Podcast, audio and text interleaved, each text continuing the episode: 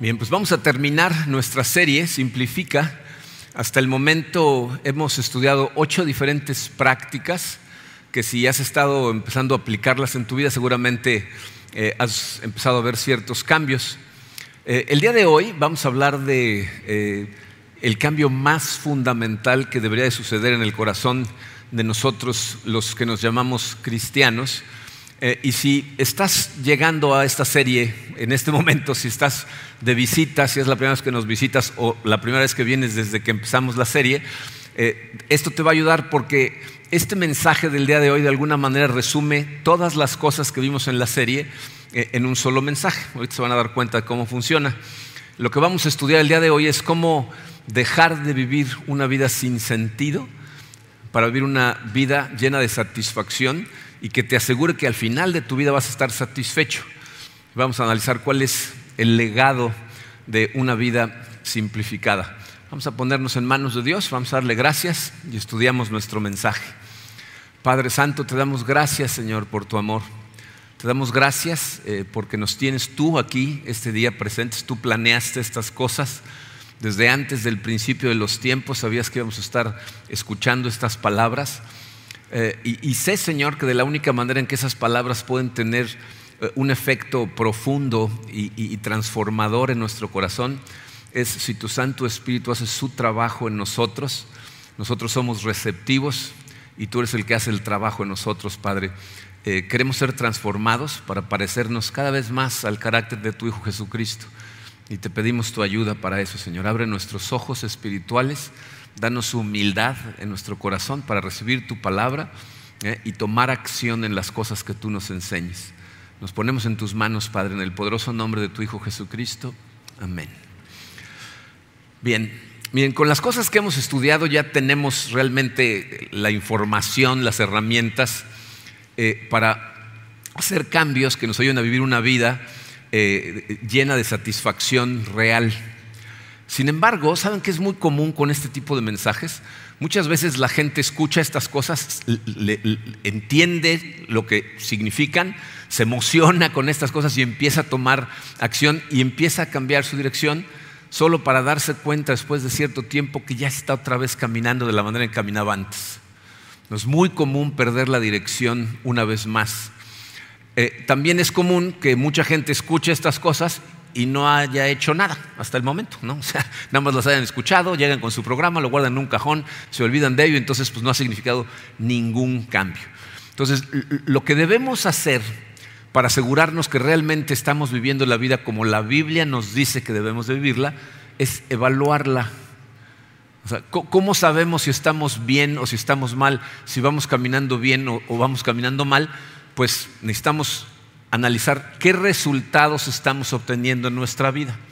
El número uno que les puse en su programa dice, ¿qué tan satisfecho estás con tu vida en este momento? Entonces piensa en las diferentes áreas de tu vida. Si tú eh, eres una persona soltera, la pregunta es, ¿cómo estás viviendo esa soltería? O sea, ¿estás satisfecho con lo que está pasando en tu vida como soltero? E, e, estás utilizando ese tiempo para lo que fue diseñado, que es crecer en tu carácter, tener una relación más profunda con Dios, ser la persona correcta para que cuando encuentres a una persona seas la persona correcta. ¿Estás satisfecho con eso? Si, te sientes satisfecho de acuerdo a lo que la palabra de Dios nos dice que debes de sentir, entonces vas bien. Si no, cosas tienen que cambiar. Si estás casado, piensa, ¿cómo es tu matrimonio? ¿Es tu matrimonio una fuente de gozo, de paz. E, es una burbuja en donde te sientes amado, conocido como eres, pero amado, confrontado si es necesario. Puedes hablar de cualquier cosa con tu pareja. No, porque hay, hay, veces que las relaciones hay temas que no se pueden tocar. Si ese es el caso, algo está mal. Si es, si es fuente de dolor más que de gozo, cosas tienen que cambiar. ¿No? ¿Cómo está tu relación con tus hijos? ¿Para qué tuvimos hijos? Los hijos, nos dice la Biblia, son una herencia que viene de Dios y nuestro trabajo mientras están pequeñitos es educarlos de acuerdo a la palabra de Dios. Que sean gente de bien, pero que conozcan el amor de Dios, conozcan al Dios del universo que los ama, para que sean tus hijos obedientes mientras están chicos y luego tus amigos cuando son adultos. ¿Así van las cosas? Vas bien. Si no van así, algo está mal. ¿Cómo está tu escuela? Si tú estás yendo a la escuela, ¿estás aprovechando el tiempo para recibir una educación o estás persiguiendo calificaciones? ¿Estás persiguiendo aprendizaje? En tu trabajo, ¿cómo te levantas en las mañanas antes de ir a trabajar? ¿Te levantas y dices, ¿qué voy a trabajar? ¿Qué emoción? ¿O dices, otro día. ¿Cómo está tu trabajo? ¿Lo ves como una fuente de satisfacción? ¿No? La Biblia nos dice que el trabajo debe ser fuente de satisfacción para el ser humano. Si así lo ves, estás bien. Si no, algo está mal, tus finanzas no están bajo control. Te dan lo suficiente para hacer las cosas que la Biblia nos dice. Ahorita vamos a platicar de eso que debemos hacer o estás estresado por culpa del dinero, a lo mejor eh, vives de una manera en que no te alcanza porque gastas más de lo que ganas, a lo mejor estás endeudado, no te está estresando, lo estás utilizando para las cosas equivocadas. Si así te sientes, algo en esa área de tu vida está mal. ¿Cómo está tu salud física? ¿Cómo te sientes contigo mismo? ¿Estás contento con cómo estás? tu salud emocional, tu salud espiritual. Creo que está sonando una alarma por ahí, no sé, pero sospecho. Este, entonces, necesitas evaluar y si te encuentras insatisfecho, entonces las preguntas a lo mejor son, ¿qué tan satisfecho debería de estar? ¿O qué tan satisfecho podría estar? Miren, lo más común es que las personas nos sintamos insatisfechas en cierto grado en alguna de las áreas de nuestra vida. Entonces la pregunta que nos tenemos que hacer, que es el número dos en su programa, dice, ¿de dónde viene la insatisfacción? O sea, ¿será que simplemente es culpa de la sociedad consumista en la que vivimos que nos está tratando de convencer todo el tiempo de cosas y, les, y caímos en la trampa? Miren, la verdad es que eh, la raíz de donde proviene es bastante más profunda que la adicción a, a los medios que tenemos. Reside en una parte muy recóndita de nuestra alma eh, y puedes rastrear esa raíz hasta el jardín del Edén. Porque eh, e, esa pregunta que le hace la serpiente a Eva, cuando le dice, es cierto que Dios te dijo que no puedes comer de ningún árbol. Y cuando Eva le contesta y le dice que no es el caso, la serpiente le dice algo que, que resuena en el corazón de todos los seres humanos No es cierto, no vas a morir si comes de esa fruta. Dios sabe muy bien que si comes, entonces vas a ser como Dios.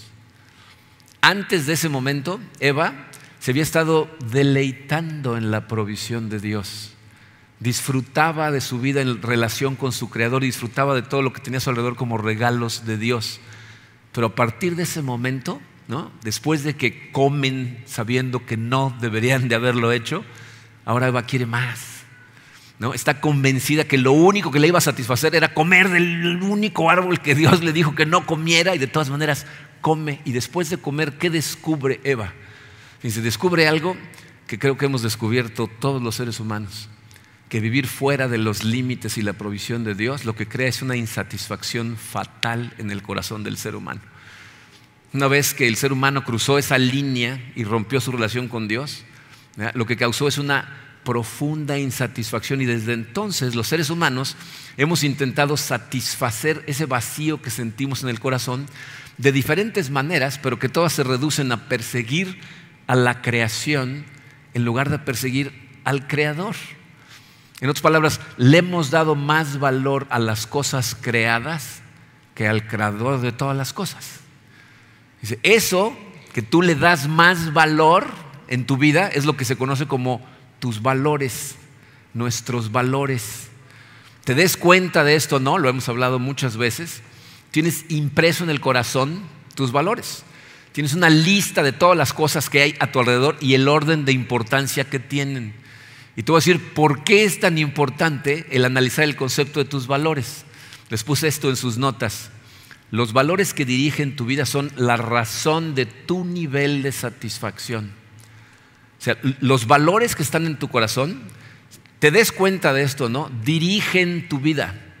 Todas las decisiones que tomas todos los días están basadas en las cosas que tú valoras.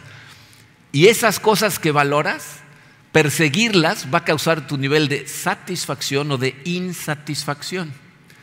Entonces la pregunta es, número tres, ¿qué debemos hacer para vivir una vida llena de significado y satisfacción? En esta parte es donde vamos a pasar un poquito más de tiempo, pero miren, se las resumo y luego la analizamos despacito. La única manera que tiene el ser humano de vivir una vida verdaderamente llena de significado y satisfacción es identificar lo más importante y luego crear armonía entre lo que creo y lo que vivo. si quieres vivir una vida de satisfacción real, tienes que identificar qué cosas son las más importantes y luego tienes que crear armonía entre esas cosas que dices que vale la pena perseguir y las que persigues. Para lograr eso necesitamos hacer cuatro cosas. La primera de ellas, letra A, dice, escoge la fuente correcta. O sea, el primer paso para poder vivir una vida de satisfacción es decidir de dónde voy a obtener mis valores. La fuente de tus valores va a determinar la calidad de tus valores. Ponte a pensar por un momento, ¿de dónde salieron los valores que estás persiguiendo en este momento? los valores que tenemos en este momento son cosas que sin darnos cuenta heredamos. Tus valores principales vienen de tus papás. Tú los viste valorar cosas, perseguir cosas y entonces se, se imprimieron en tu corazón de forma natural. Muchas veces escuchamos de nuestros maestros en la escuela, ¿no? cuáles son realmente sus valores vemos a nuestros amigos, las cosas que ellos persiguen y entonces la asociación con ellos empieza a convencernos de que esas cosas vale la pena perseguirse. Hay gente que obtiene sus valores de libros, incluso de la música, de la sociedad en general. O sea, las cosas a las que estamos más expuestos tienden a escribir valores en nuestro corazón.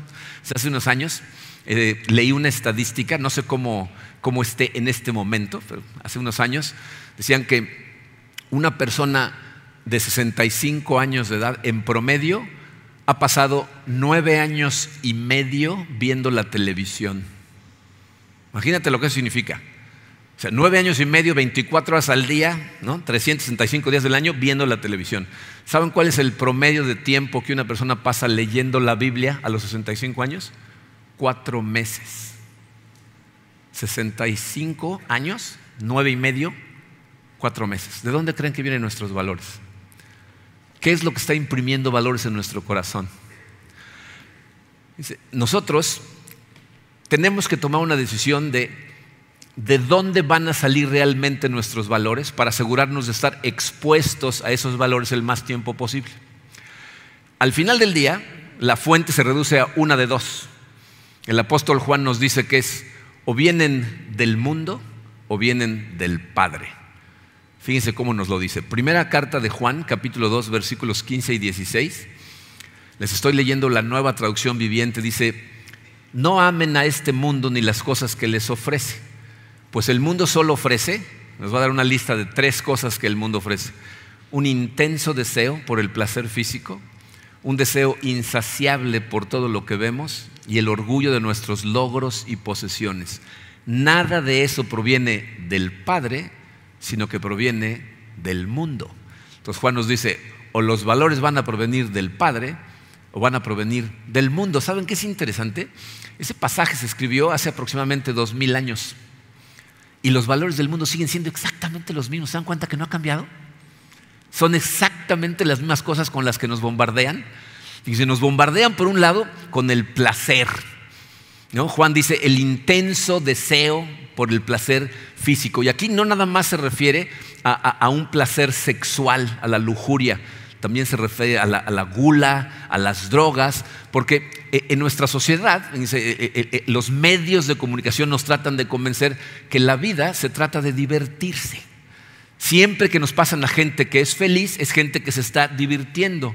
Entonces, a falta de satisfacción real en el corazón, lo que nos venden es fiesta, lujuria, gula, drogas. ¿Cuál es el engaño? Han sustituido la felicidad, la satisfacción profunda del corazón del ser humano con la diversión pasajera y temporal del cuerpo. Entonces, los seres humanos lo que queremos es estar divertidos, ser entretenidos. ¿Sabían que la industria del entretenimiento es la industria más grande del mundo?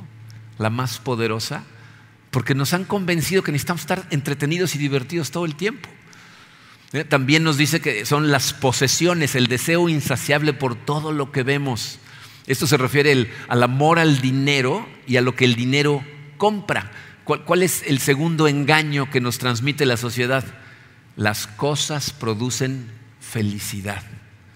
Sea, nos hacen pensar que si tenemos ciertas cosas en nuestra vida, entonces por fin vamos a estar satisfechos, vamos a ser felices, vamos a tener paz en nuestro corazón. Dice, los psicólogos han eh, descubierto que hay una ansiedad que se crea en el corazón de la gente cuando no puede comprar ciertas cosas. Se nos han convencido a tal grado que las necesitamos, que la gente que no las puede comprar se siente ansiosa y no se da cuenta ni de por qué. Y por eso la gente que tiene el dinero compra y compra y compra y compra, aunque no necesita. Piensen en cuántas veces cambiamos de teléfono, cambiamos de reloj, compramos ropa nueva cuando el teléfono sigue funcionando, el reloj sigue dando la hora y el closet está lleno.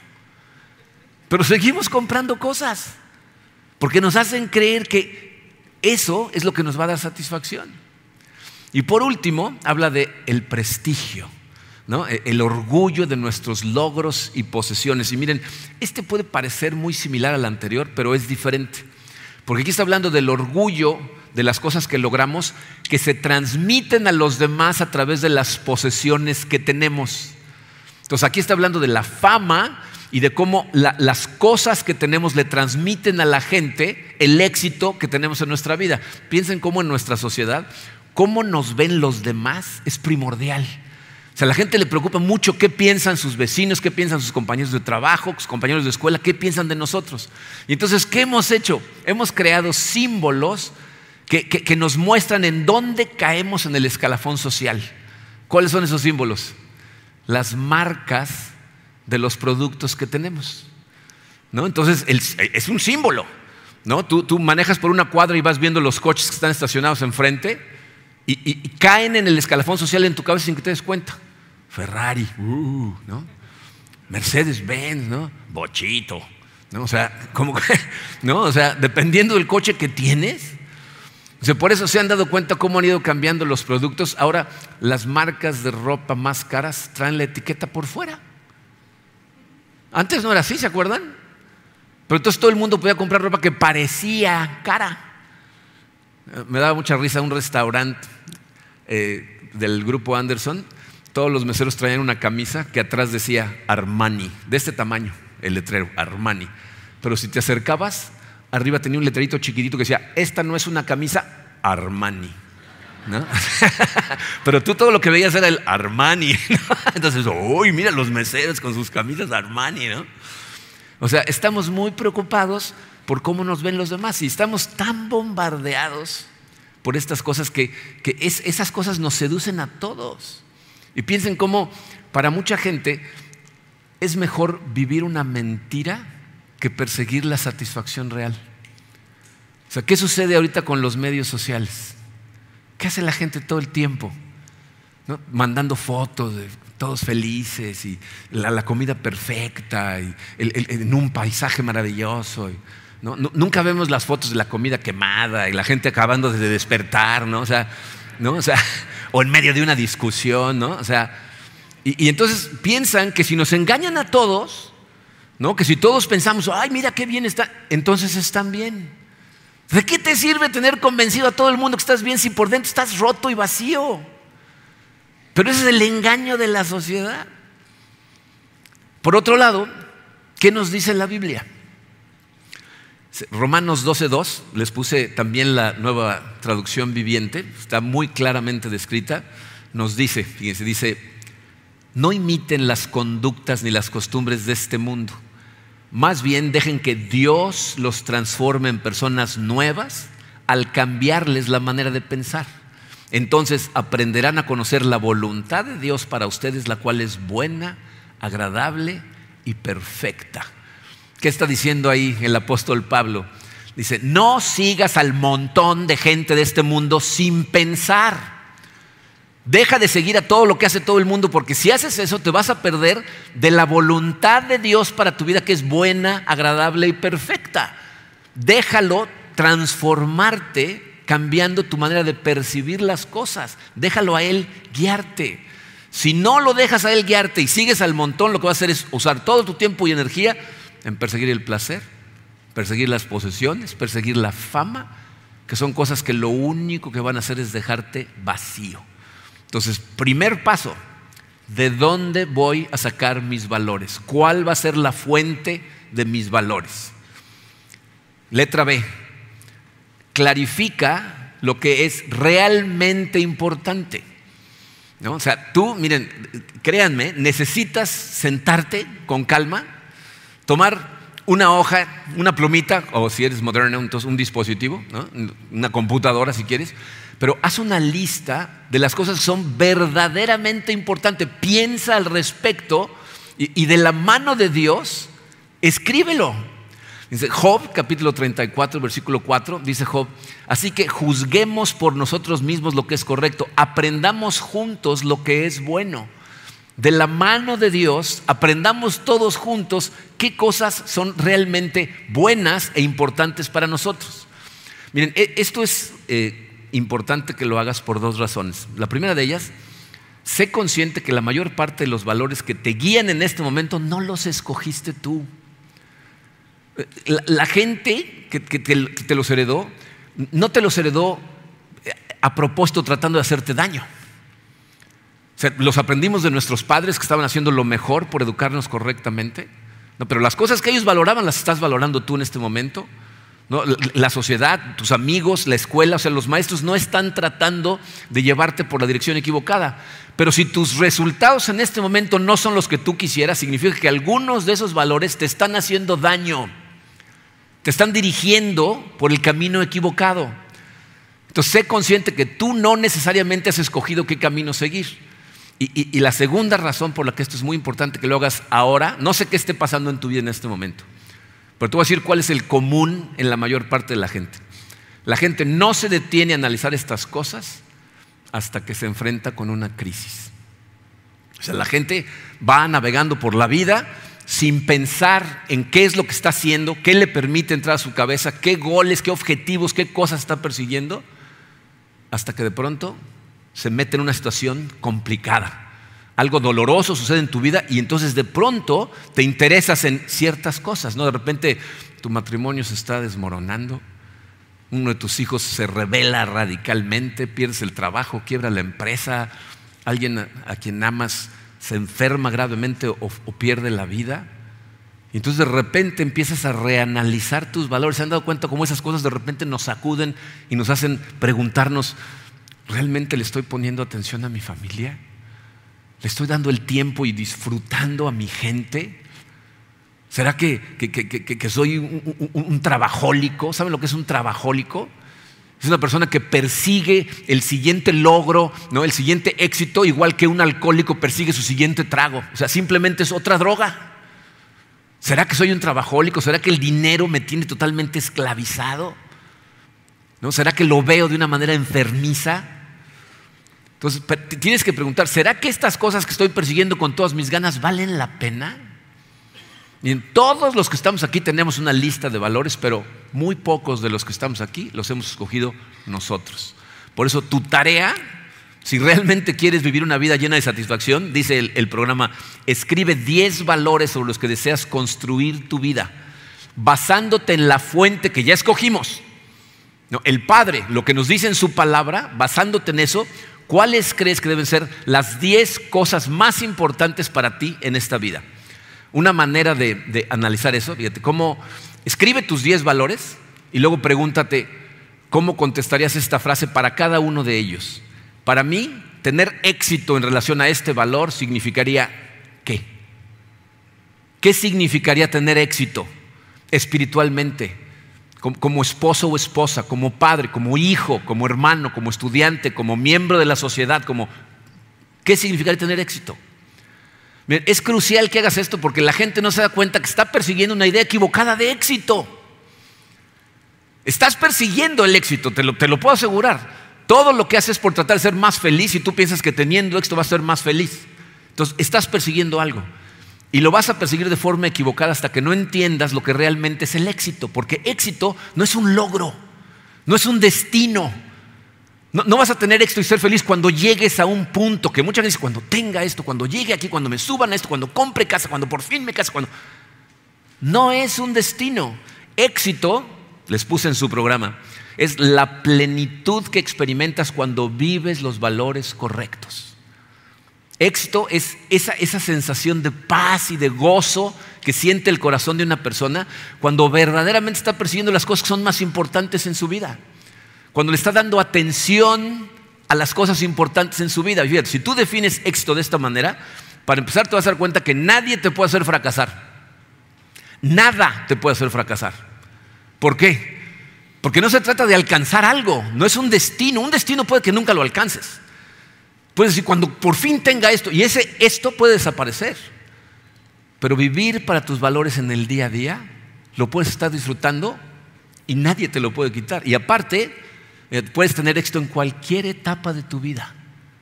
En este momento. Puedes empezar a perseguir tus valores en este momento, darle atención a tus valores y sentir esa satisfacción hoy. ¿Por qué? Porque no es el punto donde llegas, es la forma de viajar. Necesitas enfocarte en las cosas realmente importantes y por lo tanto necesitas identificar cuáles son. Entonces, haz tu tarea y hazla en perspectiva. ¿Sabes cuál es una buena forma de hacer esta tarea en perspectiva? Pregúntate, ¿esto que estoy persiguiendo hoy, qué relevancia va a tener en 10 años? ¿Va a tener importancia en mi vida dentro de 10 años, dentro de 15 años, dentro de 20 años? Porque hay cosas que estás persiguiendo en este momento que en 5 años ya no van a tener ninguna relevancia. Y en cambio hay cosas que van a ser relevantes eternamente, no nada más en 10 años. Entonces pregúntate, ¿qué cosas son realmente importantes? ¿saben, ¿saben cuál es la tragedia de esto? Que el mundo nos ha convencido de perseguir ciertas cosas que nos dicen que nos van a dar satisfacción. Y muchas veces la gente no tenemos la capacidad de alcanzar todas esas cosas para ver si es cierto que dan satisfacción o no. Pero si alguien puede dar testimonio de perseguir todo lo que el mundo ofrece, alcanzarlo, disfrutarlo al extremo y darnos una conclusión de qué tanto sirve para satisfacer al ser humano, es el rey Salomón. ¿Han leído los libros del rey Salomón?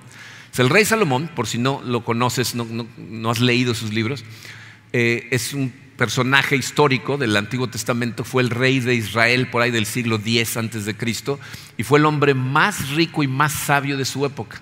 Y este señor decide hacer un experimento que registró en un libro que se llama Eclesiastés. Y su experimento fue, voy a perseguir al extremo más posible todas las cosas que el ser humano piensa que le van a dar satisfacción y quiero ver si es cierto. Quiero disfrutar todo al máximo y vamos a ver si es cierto que paga. Entonces empezó con conocimiento. Dijo, voy a aprender todo lo que pueda, todo el conocimiento. Se convirtió en el hombre más sabio, ¿no? con más conocimiento. Gente viajaba a conocerlo por su sabiduría y su conocimiento. Y al final dijo, esto no sirve de nada. Entonces, ¿qué otra cosa voy a probar? Ok, voy a probar eh, los placeres de la vida. Entonces empieza a probar con comida, con bebida. Miren, Salomón hacía unas fiestas que duraban semanas con cientos y cientos de invitados, tenían que matar ganados enteros para alimentar a la fiesta, barriles y barriles de cerveza. Tú organizas una fiesta y te gastas 5 dólares para bajar una canción de Apple Music. Salomón compraba la banda, se la llevaba que tocar en vivo en la fiesta durante toda la fiesta. ¿no? O sea, eran unas fiestas en donde tiraba la casa por la ventana el individuo y llegó un momento en donde dijo, esto no, no, no, no llena. Entonces dijo, ya sé, la lujuria. Se casó con 700 mujeres y tenía 300 concubinas. Hagan las matemáticas.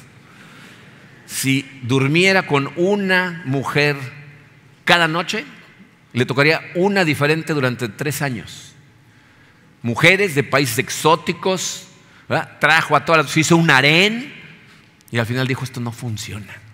Dijo, ya sé, voy a construir se construyó un palacio que le tomó 14 años terminar y construyó casas para todas sus esposas y a lo mejor sus suegras también. Entonces, imagínense, miles de casas, ¿no? Bueno, creó bosques. Imagínense, ahí en Jerusalén, bosques, creó eh, lagos artificiales para poder regar los bosques. ¿Saben cuál era un símbolo de riqueza en esa época? La cantidad de animales que tenías y la cantidad de esclavos que tenías. Salomón tenía esclavos y esclavos para sus esclavos. O sea, el, cuate aventó todo, intentó todo, lo, probó hasta su máximo extremo, algo que tú y yo nunca vamos a poder hacer. Y les voy a leer sus conclusiones. Eclesiastés 2.11 dice, pero al observar todo lo que había logrado con tanto esfuerzo vi que nada tenía sentido. Era como perseguir el viento. Esa frase dice, todo eso que tú piensas que te va a llenar de satisfacción porque el mundo te está convenciendo, haz de cuenta que estás tratando de alcanzar al viento. Salomón concluye diciendo, si tú no vives para el propósito de Dios para tu vida, nada tiene sentido. Eclesiastés 12, o sea, al final de su libro, versículo 13, dice, mi conclusión final es la siguiente, teme a Dios y obedece sus mandamientos porque ese es el deber que tenemos todos. Acude a Dios. ¿Quieres saber cuál es la fuente correcta y cuáles son los valores correctos que debes de perseguir? Obedece a Dios. En su palabra están escritos. Entonces, haz tu tarea, escribe tu lista. Una vez que tienes esa lista y estás convencido que esas son las cosas más importantes y más relevantes a largo plazo, letra C, dale congruencia a tu vida. ¿Qué significa congruencia? Es crear una armonía entre lo que crees y lo que haces. Entre lo que dices que es importante y lo que, en lo que inviertes tiempo y dinero persiguiendo. Miren, yo, recuerdo cuando hacíamos un taller eh, profesionalmente, un taller de misión de vida, yo sentaba a ejecutivos de alto nivel para hacer un ejercicio de misión de vida y les decía, analiza cuáles son las 10 cosas más importantes en tu vida. Y se tomaban un rato para pensarlo y analizarlo. Y no era una cuestión bíblica, ¿eh? Siempre les decía, detente a analizar cuáles son las cosas más importantes en tu vida. Y ellos empezaban y escribían. Y luego les decía, ahora abre tu agenda y analiza cuánto tiempo utilizas realmente en esas cosas. Tenía yo ejecutivos que se ponían a llorar en medio del, del taller, cuando se daban cuenta de las cruciales, importantes cosas que tenían a su alrededor, a las que no le ponían la menor atención. Tú puedes hacer el mismo ejercicio. ¿Quieres saber cuáles son tus valores? Analiza en qué usas tu tiempo y en qué usas tu dinero. Haz un análisis. Analiza cuánto te gastas en un mes y en qué lo gastas. Analiza en qué usaste tu tiempo el último mes, en detalle. Y analiza en qué lo invertiste. Y te vas a llevar unas sorpresas, porque realmente no estás persiguiendo las cosas más importantes. Entonces, si tú realmente quieres hacer importantes las cosas que son importantes, tus valores se tienen que reflejar en tres áreas que ya hemos hablado durante esta serie. En primer lugar, en tu agenda. Deberían de aparecer en tu agenda espacios de tiempo dedicados a las cosas que son más importantes en tu vida. En segundo lugar, en tu presupuesto. ¿A qué le estás dando tu dinero? Fíjate, el tiempo y el dinero son dos de los recursos más importantes que tenemos. ¿En qué estás usando tu dinero? ¿No? E, e, es muy curioso porque como estamos en una iglesia, si yo te preguntara cuáles son tus 10 valores más importantes, la gran mayoría pondría en primer lugar Dios. Y les preguntaría yo, y diez más. Eso es entre Dios y yo. Ok, está bien. Pero entonces ya sabes si es cierto o no es cierto. Tres, en tus relaciones humanas. Y te voy a decir en qué sentido. Si tú estudias la Biblia y te pones a analizar todo lo que la Biblia nos dice acerca de nuestras relaciones humanas, te voy a decir cuál es el mandamiento de Dios. Ama. ¿Están de acuerdo? Primer mandamiento, amar a Dios sobre todas las cosas. Segundo, e igual de importante, dijo Jesucristo, amar a tu prójimo como a ti mismo. ¿no? Entonces, la gente a nuestro alrededor fue puesta ahí para que amemos. Si estudias todo lo que dice la Biblia acerca del dinero, te voy a decir lo que dice. Dice, el dinero es un recurso que se usa. ¿Para qué se usa? Para tres cosas. Para extender el reino de Dios, para cubrir tus necesidades y para ayudar a la gente en necesidad. Son los tres usos del dinero. Ayudar a extender su reino, cubrir mis necesidades, vivir de una manera digna y, si me sobra, ayudarle a gente que tiene necesidad.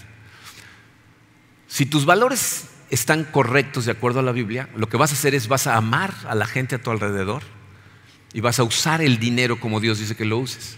Si tus valores están al revés, vas a amar el dinero y vas a usar a la gente para hacer dinero.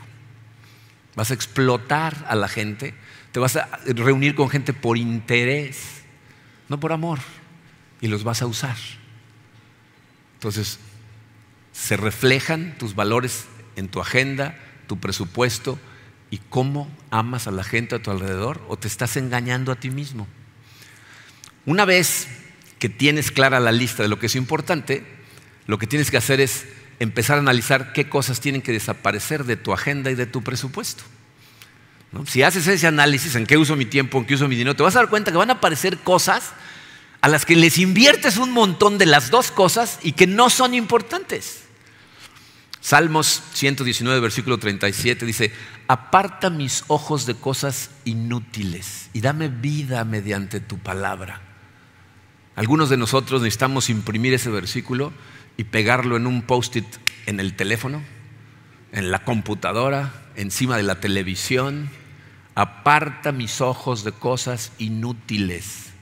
¿Cuánto tiempo utilizas en cosas inútiles? Necesitas empezar a sacarlas de tu vida, eliminarlas.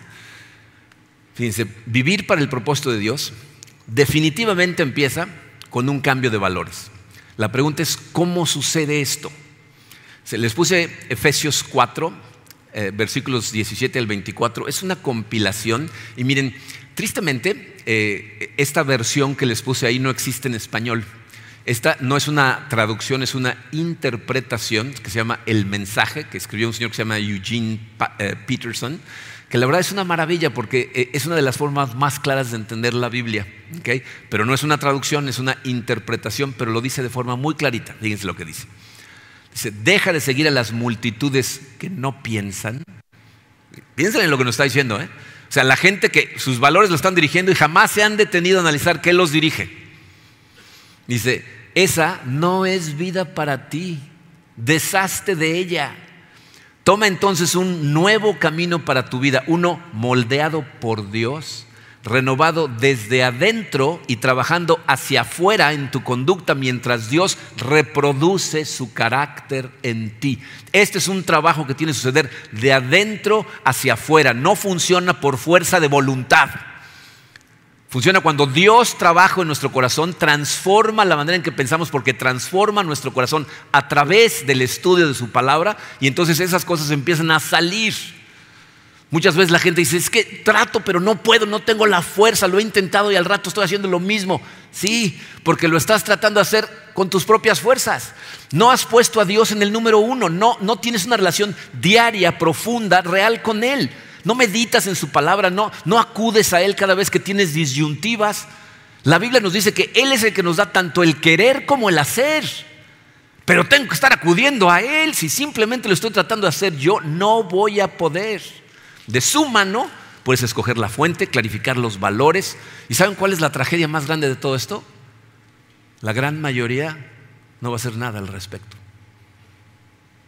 Enseñé estas cosas durante más de 20 años y menos del 10% de la gente sale de aquí y dice, tengo que sentarme a escribir mis valores. Tengo que analizar qué es lo que estoy haciendo. Necesitas hacer, no te esperes, ¿eh? No te esperes a que llegue una tragedia, porque las tragedias reordenan tus valores en un minuto. ¿Se han dado cuenta cómo cuando perdemos a alguien, de repente nuestros valores se transforman, pero dura como, dependiendo de la importancia de la persona, un mes, dos meses y al rato estás viviendo igual? ¿Por qué? Porque no es nada más necesario escoger la fuente correcta, escribirlos y planear cambiar.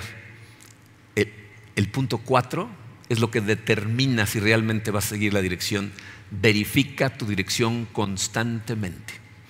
Tienes que estar todo el tiempo regresando a ver tus valores y a compararlo contra tu agenda y a compararlo contra tu presupuesto y saber si realmente vas en esa dirección. La Biblia nos da llamadas de atención con respecto a esto en diferentes lugares. ¿eh? Les puse aquí uno, pero hay muchos lugares. Proverbios 4:23 dice, sobre todas las cosas, cuida tu corazón porque este determina el rumbo de tu vida. ¿Qué está diciendo ahí el autor de Proverbios? Dice, Cuida qué reina en tu corazón porque eso dirige tu vida, esos son tus valores. Tus valores es lo que reina en tu corazón. Por eso no es nada más importante saber qué me debería de guiar. Tengo que alinear mis valores con mis acciones. Mira, mi, consejo es escribe tus valores y tenlos a la mano. Ponlos en tu mesa de noche, ponlos en tu oficina, en tu escritorio, ponlos en tu agenda, ponlos en un lugar donde sepas que los vas a ver constantemente y tómate el tiempo diariamente, te va a tomar unos minutos ¿eh? de analizarlos y analizar tu último día. ¿Qué tanto le puse atención a esto? ¿Qué tanto invertir realmente en esto? ¿En qué estoy usando mi tiempo y mi dinero? ¿Realmente estoy persiguiendo estas cosas? Si continúas haciendo ese ejercicio diariamente al rato, sin darte cuenta, vas a estar persiguiendo tus valores. Miren, los valores que tienen en este momento entraron a su corazón poco a poco, no entraron de golpe. Y cambiar de valores es el mismo proceso, poco a poco. A lo mejor al principio te vas a equivocar y vas a cometer más errores que aciertos, pero si continúas y lo analizas y los tienes por escrito y estás tomado de la mano de Dios, de pronto te vas a dar cuenta que eres otra persona. Se van a convertir en parte de ti.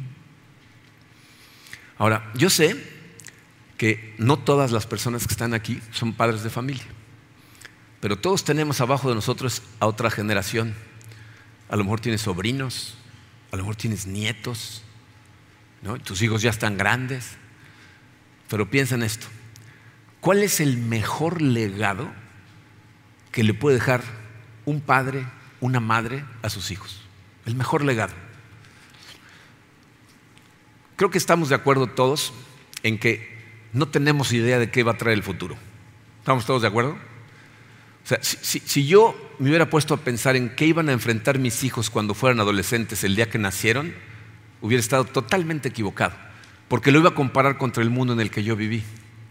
Y el mundo en el que yo viví cuando era niño y adolescente, o sea, no tiene nada que ver con este mundo. Tú no sabes qué van a enfrentar tus hijos, no sabes, tienes idea. Y lo más seguro es que no estés ahí todo el tiempo para guiarlos. Entonces, ¿qué mejor legado les puedes dejar que el sistema de valores de Dios? Si tú adoptas el sistema de valores de Dios, para empezar va a transformar tu vida. Vas a tener una vida satisfactoria, una vida profunda, una vida con paz en tu corazón, sin importar qué cambie, ¿eh? sin importar qué enfrentes. Pero aparte, si tus hijos te ven vivirla, entonces eso es lo que les vas a estar pasando. Nuestros padres nos pasaron su sistema de valores, tú vas a hacer lo mismo. ¿Cuáles vas a pasar? ¿O cuáles estás pasando? Porque créeme, no tienes más remedio, o sea, no lo puedes evitar. Queremos que nuestros hijos hagan lo que les decimos, pero eso no es lo que hacen. Aprenden viendo. Los estás entrenando a cómo ser padres a tus hijos hombres, cómo ser madres a tus hijas mujeres, cómo se lleva el matrimonio para los dos que es importante en la persecución del día. Los estás entrenando. ¿Qué legado les vas a dejar? ¿Qué mejor que el legado del sistema de valores de Dios? Hay un término que utilizamos para referirnos al sistema de valores de Dios. Le llamamos el reino de Dios y su justicia. Así es como se refiere la Biblia al sistema de valores de Dios.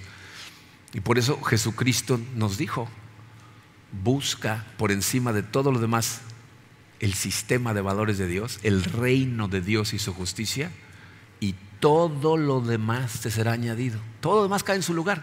Dios se encarga. Tú lo buscas a Él, Él se encarga de ti. ¿No quieres dejarle eso a tus hijos? A tus sobrinos, a tus nietos, a tus amigos. Jesucristo lo que hizo fue venir a este mundo a hacer precisamente eso. Vino a darnos un ejemplo de vida. ¿Qué ejemplo nos dio? Él puso en primer lugar a Dios siempre. Yo vine a hacer lo que mi Padre me envió a hacer. Para mí lo más importante es obedecer a Dios. Y vivió una vida de obediencia perfecta. Eso significa que nunca hizo nada en contra de lo que su Padre quería que hiciera. Y nos enseñó a todos con el ejemplo viviéndolo. Y parte de esa obediencia fue ir a morir en la cruz por ti y por mí. ¿Sabes para qué? Para que tuvieras acceso a ese tipo de vida. Sin ese sacrificio, tú y yo no tendríamos acceso a vivir de acuerdo a los valores de Dios. No podríamos encontrar a Dios. No podríamos hablar con Dios. Necesitaríamos un profeta que interpretara por nosotros.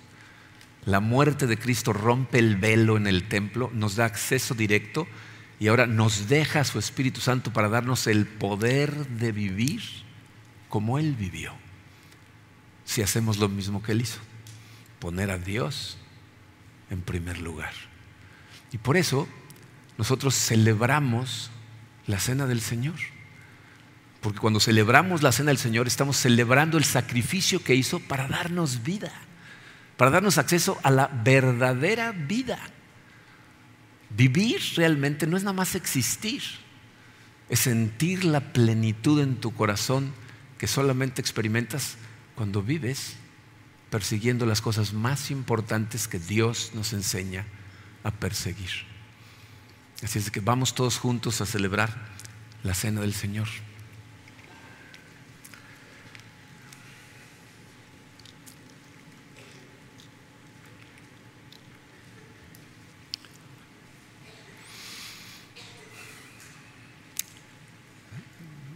¿Todos tienen elementos?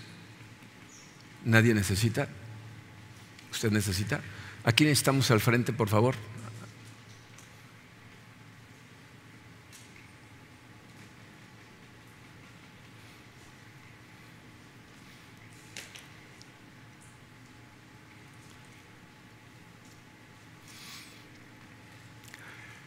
Como les dije eh, durante la bienvenida, la cena del Señor es uno de los símbolos que Dios nos permite y nos invita a celebrar con Él una vez que hemos puesto nuestra fe en Jesucristo. Poner tu fe en Jesucristo no es otra cosa que un cambio de actitud en tu corazón. Es algo que la gente a veces no entiende. El pecado es una actitud de rebelión contra Dios. Es decir, yo voy a vivir la vida como yo quiera. La salvación proviene del momento en el que tú pones tu fe en Cristo y dices, he sido un rebelde, he estado viviendo como yo he querido. Tú no estabas en el trono de mi vida, pero desde este momento te lo cedo. Gracias Señor por la salvación. Si tú has dado ese paso de pedirle a Dios que sea el rey de tu vida, entonces estás invitado a celebrar la cena junto con todos los miembros de su familia. Entonces vamos a orar. Padre, eh, Señor, te damos gracias por tu amor. Ese amor que demostraste al enviar a tu Hijo Jesucristo a hacer lo que nosotros nunca íbamos a poder hacer. Vivir una vida en perfecta obediencia a ti, Señor. A través de toda esta serie, Señor, nos has enseñado cosas maravillosas. Nos has enseñado la importancia de perseguir actividades que nos llenen de energía para que nos acerquen más a ti a darle balance a nuestra vida en todo momento para que le demos importancia a todas las cosas importantes, pero que tú estés al centro de todas esas cosas, Señor. De no permitir que el dinero nos controle a nosotros, sino que sea realmente una herramienta que utilizamos para glorificarte. Que busquemos satisfacción en el trabajo cuando brillamos con tu luz, Padre, en los lugares en donde trabajamos Gracias por enseñarnos, Señor, a hacer un espacio en nuestro corazón para perdonar a la gente que nos ha herido y dejar de causarnos daño a nosotros mismos, a darnos la fortaleza para triunfar sobre nuestros miedos, a tener la sabiduría de escoger las relaciones más sabias posible y analizar nuestra vida siempre como temporadas, Señor, que suceden, que empiezan y que terminan pero sabiendo, Padre, que cuando esta temporada termine, la temporada más maravillosa será la temporada eterna que pasemos contigo.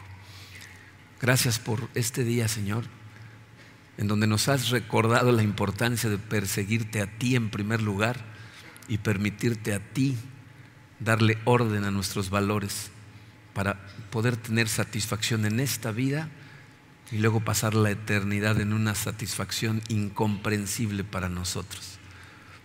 Y gracias, Padre, sobre todas las cosas, por ese sacrificio que hizo tu Hijo Jesucristo que nos permite acceso a todas estas cosas. En este momento, Señor, celebramos esta santa cena y recordamos al comer el pan que tu Hijo entregó su cuerpo. Y agradecemos, Señor, que haya hecho ese sacrificio por nosotros mientras nos comemos el pan.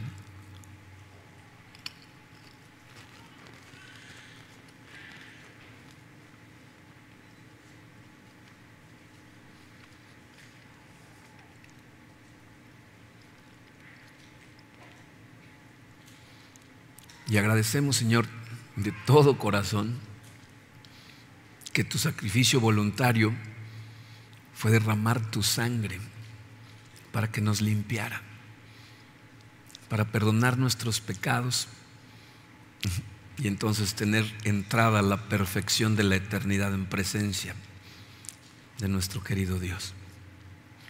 Recordamos ese sacrificio mientras nos tomamos el jugo.